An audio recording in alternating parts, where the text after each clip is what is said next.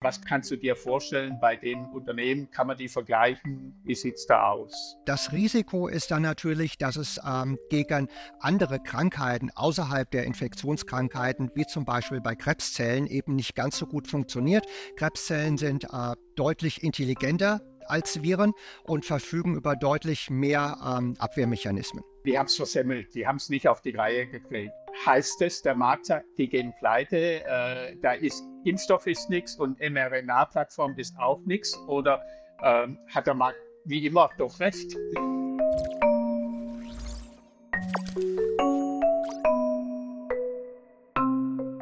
Ja, herzlich willkommen beim Kanal der SDK. Äh, ich heiße Andreas Schmidt, bin im Vorstand der SDK und wir haben wieder äh, Dr. Markus Manns da von der Union Investment.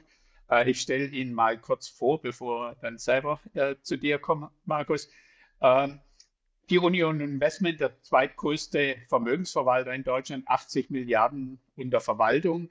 Äh, Markus Manns ist im Pharma-Team äh, und die verwalten einen eigenen Fonds mit 600 Millionen und äh, sind aber zuständig auch für die Beratung der ganzen anderen Fondsmanager, die jetzt nicht einen Spezialfonds haben, sondern die zum Beispiel breiter anlegen und wo auch Pharmaanlagen mit drin sind. Also der Effekt und die Wirkung von seinen Expertise ist viel, viel größer als für die 600 Millionen. Und ich hatte es beim letzten Video, wir hatten ja vor kurzem ein Video gemacht über die Abnehmen äh, Spritzen super spannendes Thema.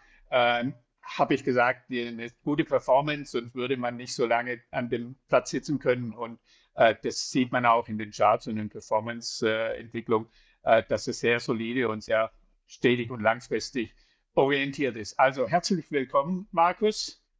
Vielen Dank, Andreas. Ja, wir hatten letztes Mal dies, das Thema Abnehmenspritzen. Das ist das Thema, was im Moment so hot ist. Und das Hot-Thema der letzten Zeit waren natürlich die Jahre davor und vielleicht auch in Zukunft, und das wird das Thema sein, äh, waren ganz klar die mRNA-Produkte.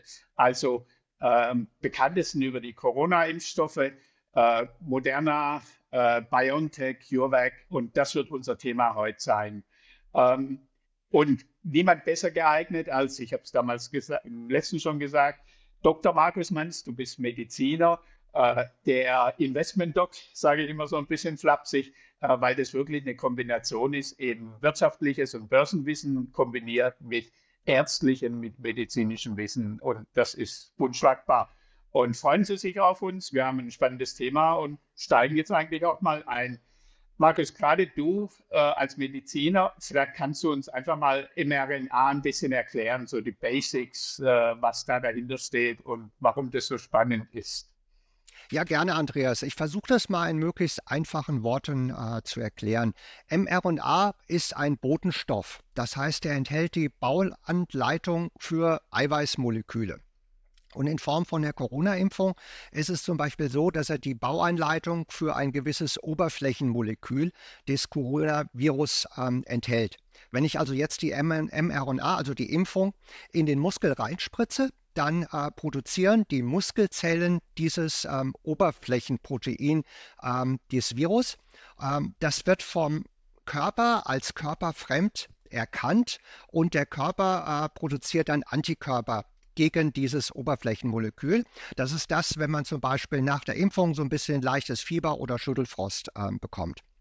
Wenn ich jetzt ein paar Tage oder ein paar Wochen oder Monate später mit dem Coronavirus infiziert werde, dann erkennen die Antikörper sofort dieses Oberflächenmolekül am, auf dem Coronavirus und bekämpfen das. Und das Virus hat überhaupt nicht erst damit erst nicht die Gelegenheit, äh, sich überhaupt zu vermehren.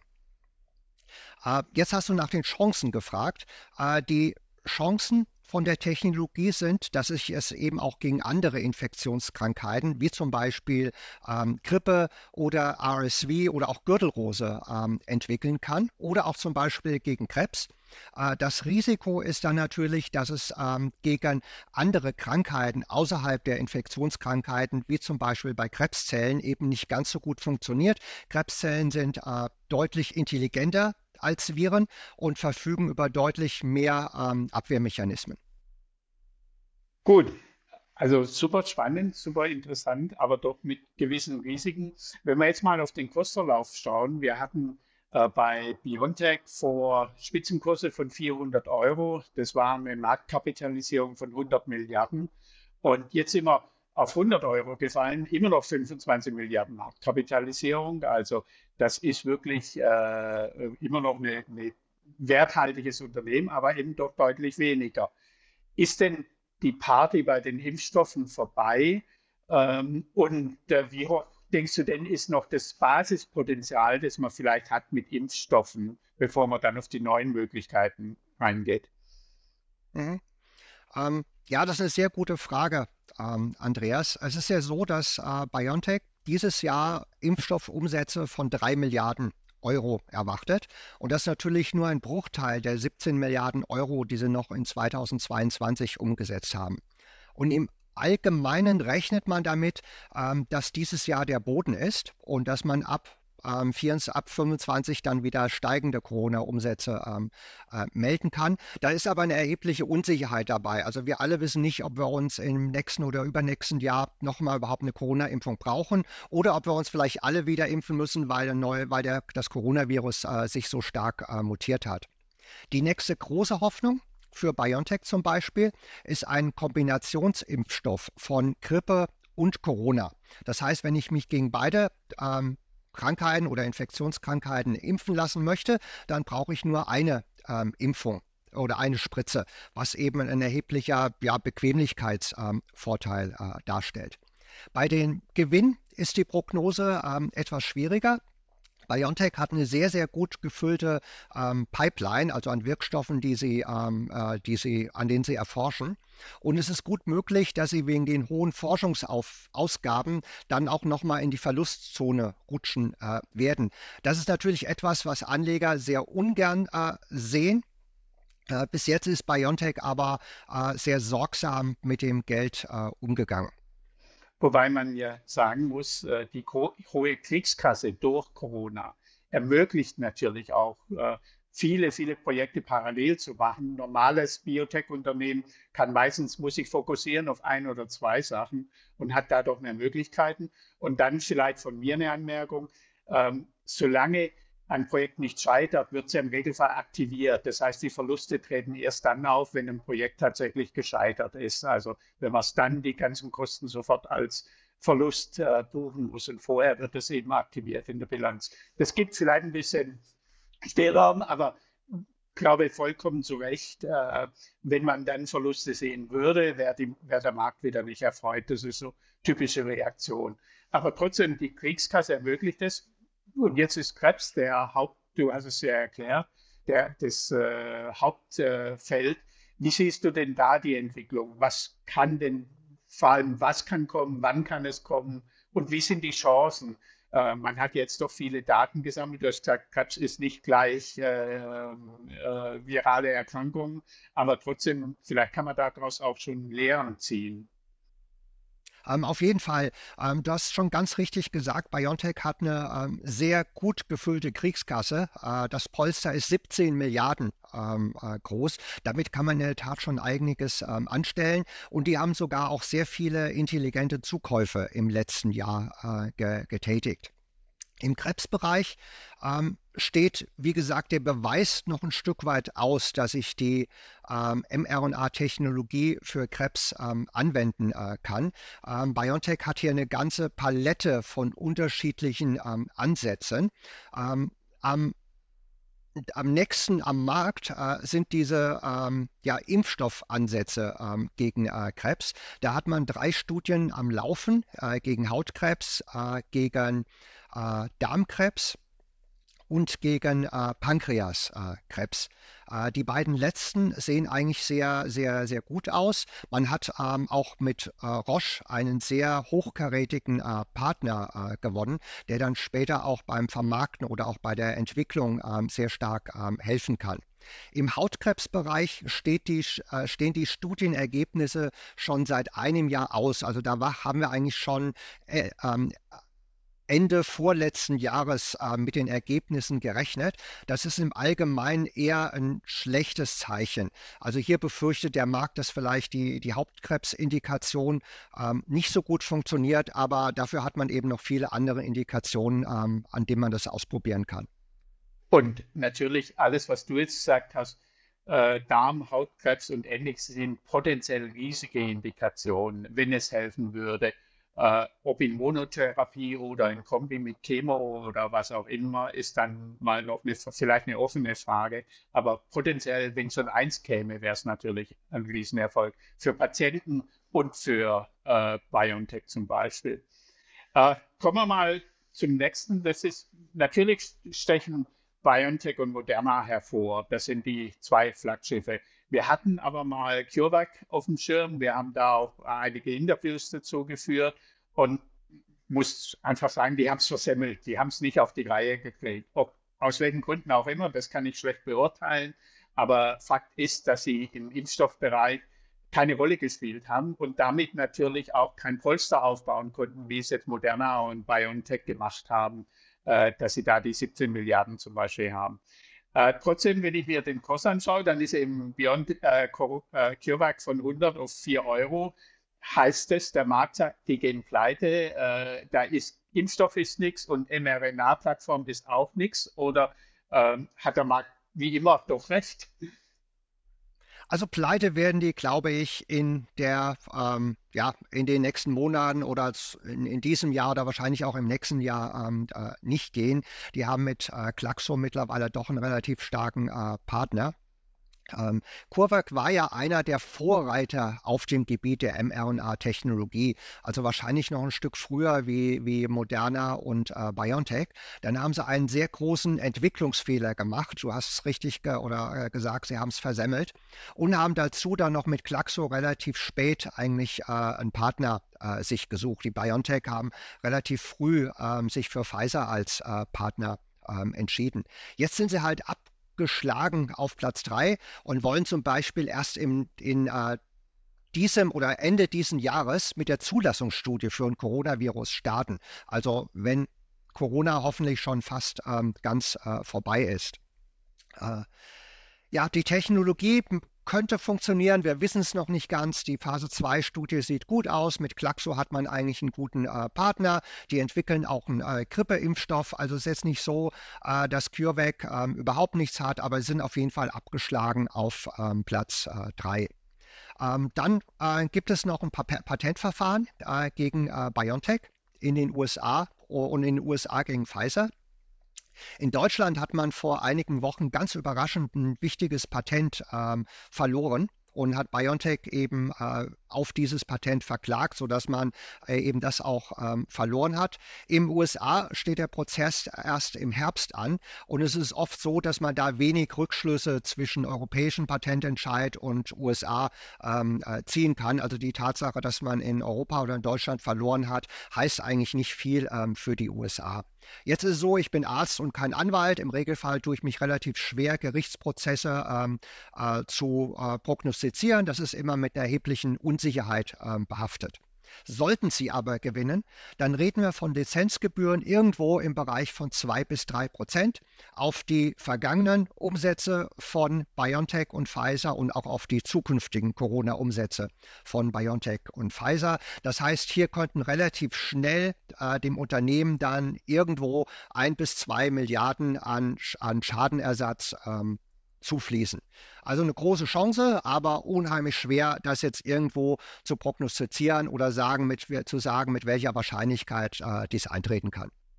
Und üblicherweise ist nicht so, dass dann ein Produkt vom Markt genommen werden muss, sondern dass man in Zukunft auch eine Lizenzgebühr zahlt. Also eben nicht nur für die Vergangenheit, sondern dann bekommen Sie eben irgendwo unter 10 Prozent, ein paar Prozent Lizenzgebühr.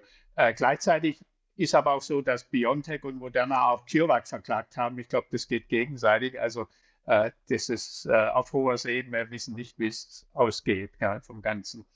Vielleicht will man den Sektor betrachten und jetzt CureVac mal abseits lassen. Ähm, und ich nehme mal an, bei CureVac ist die äh, Onkologieentwicklung genauso wie bei den anderen auch, dass man einfach noch Zeit braucht, dass sich das, äh, und sie haben eben nicht die Ressourcen wie ein BioNTech. Ja. Genau, also CureVac ist deutlich hinten dran. Ähm, dadurch, dass, sie, äh, äh, dass ihnen das Geld gefehlt hat, äh, konnten sie eben nicht so viel in die Entwicklung ähm, investieren und wie gesagt, ganz, ganz weit abgeschlagen auf Platz 3. dann bleibt es eigentlich bei Moderna und äh, BioNTech. Äh, wie schätzt du jetzt so mal als Schlusszusammenfassung ein, die Entwicklung in den nächsten Monaten, Jahren? Äh, was glaub, kannst du dir vorstellen bei den Unternehmen? Kann man die vergleichen? Wie sieht es da aus? Äh, ja, BioNTech und Moderna lassen sich natürlich sehr gut ähm, vergleichen, weil die irgendwo an den gleichen Krankheitsgebieten ähm, arbeiten. Also beide sind Marktführer im Bereich ähm, Corona-Impfstoffe und da ist ähm, mal ist BioNTech ein bisschen schneller, mal äh, Moderna ein bisschen schneller. Ähm, jetzt gewinnt gerade Moderna in äh, den USA ähm, etwas an Marktanteil. Äh, dafür ist BioNTech in Europa mit, glaube ich, 90 Prozent Marktanteil der absolute Führer. Ähm, Moderna vertreibt seinen Impfstoff alleine, das heißt, sie stecken auch 100 Prozent der Gewinne ein, während ähm, sich BioNTech für Pfizer als Partner entschieden hat ähm, für äh, Grippe und für Corona und äh, deshalb äh, die Hälfte der Umsätze ähm, entweder abgeben muss, beziehungsweise nur die Hälfte der Umsätze und Gewinne von Pfizer ähm, bekommt. Ähm, das ist so der erste Unterschied. Moderna geht alleine und äh, BioNTech hat einen Partner. Zweiter Unterschied ist, äh, wie weit die im ähm, Krebsbereich oder im Krebsimpfstoffbereich äh, sind. Hier hat Moderna einen sehr starken Vorsprung. Die haben im Hautkrebsbereich schon sehr gute Daten äh, gezeigt und befinden sich jetzt mit, dem, mit ihrem Partner Merck aus den USA schon in der Zulassungsstudie ähm, für Hautkrebs. Ähm, während bei BioNTech, das hatten wir ja eben schon besprochen, ähm, die Studien erst ausstehen, ähm, damit wir, ob wir, damit wir überhaupt wissen, dass es funktioniert. Und dann müssen die diese Zulassungsstudie überhaupt erst starten. Beide Unternehmen haben sehr gute Partner. Äh, ich hatte es eben schon mal erwähnt, Moderna, die Merck aus den USA und ähm, BioNTech, äh, die Roche aus der Schweiz äh, für den Bereich ähm, Krebs. Ähm, beide sind eben auch sehr gut aufgestellt, sehr innovativ. Ähm, für BioNTech arbeitet oder hat zum Beispiel die diesjährige äh, Nobelpreisträgerin äh, Professor äh, Carico als Beraterin ähm, gearbeitet. Also wirklich sehr, sehr innovativ. Und der dritte Unterschied ähm, wäre, und da hat äh, BioNTech einen deutlichen ähm, äh, Vorteil, während Moderna hauptsächlich auf mRNA-Basis ähm, arbeitet, ist BioNTech zwar auch eine mRNA-Firma, die haben aber noch ähm, neun andere Plattformtechnologien, an denen sie arbeiten. Ich werfe da einfach mal so ein paar Fachbegriffe in den Raum. Also die arbeiten an Antikörper, die arbeiten an CAR-T, die arbeiten an ADCs, das sind so Antikörper-Drug-Konjugate. Also da muss man eigentlich nur mitnehmen, die haben noch deutlich mehr Technologien als diese äh, äh, mRNA-Technologie. Vom Zeithorizont muss man natürlich äh, äh, wissen, dass Medikamentenentwicklung eine ähm, relativ äh, langwierige Sache ist. Es dauert, dauert, deutlich länger, ein Krebsmedikament zu entwickeln, als diese Lichtgeschwindigkeit, mit der man Corona-Impfstoffe ähm, entwickelt hat. Also hier sollten Anleger ähm, eben doch äh, einen mittelfristigen oder langfristigen Anlagehorizont mit sich bringen. Äh, das ist ja auch immer, was wir als SEK sagen, langfristig anlegen. Aber wenn ich dich richtig, verstanden habe, wird dieses Jahr 24 ein Jahr sein, wo wir sehr viel News von allen möglichen Seiten hören. Und es kann ja auch sein, wenn Moderna was Positives berichtet, strahlt es auf BioNTech aus oder umgekehrt oder auch im negativen Fall. Äh, also ich glaube, 24 in viele News langfristig anlegen, weil man es kaum einschätzen kann, was kommt. Ist das so richtig zusammengefasst? So ist es. Äh, gerade Moderna erwartet die, die Zulassung von ähm, einem äh, neuen Impfstoff gegen RSV. Äh, möglicherweise kommt bei Moderna die, die Zulassung für einen Grippeimpfstoff ähm, Ende des Jahres. Ähm, von BioNTech stehen wichtige äh, Daten an, gerade im, im Krebsbereich. Also das wird ein sehr, sehr interessantes äh, Jahr für beide Unternehmen werden. Ja, ich denke, das ist ein gutes Schlusswort. also vielen Dank, Markus. Vielen Dank, liebe Zuschauer. Wie immer, äh, lasst ein Like da, lasst Kommentare da. Da, da, freuen wir uns auch immer drüber, wenn wir wissen, wird, ist es gut oder schlecht gewesen. Das freut uns auch. Äh, werdet Mitglied bei der SDK und wenn es irgendwie euch gebracht hat und wenn es irgendwas ist, lasst mal auf den Superfangs da. Äh, denn diese Videos kosten Geld. Markus und ich bekommen nichts, aber äh, wir brauchen, wir müssen schneiden, wir müssen Software kaufen. Äh, wir haben äh, irgendwo immer Kosten, die da sind und freuen uns natürlich als Verein, wenn wir da etwas Unterstützung bekommen.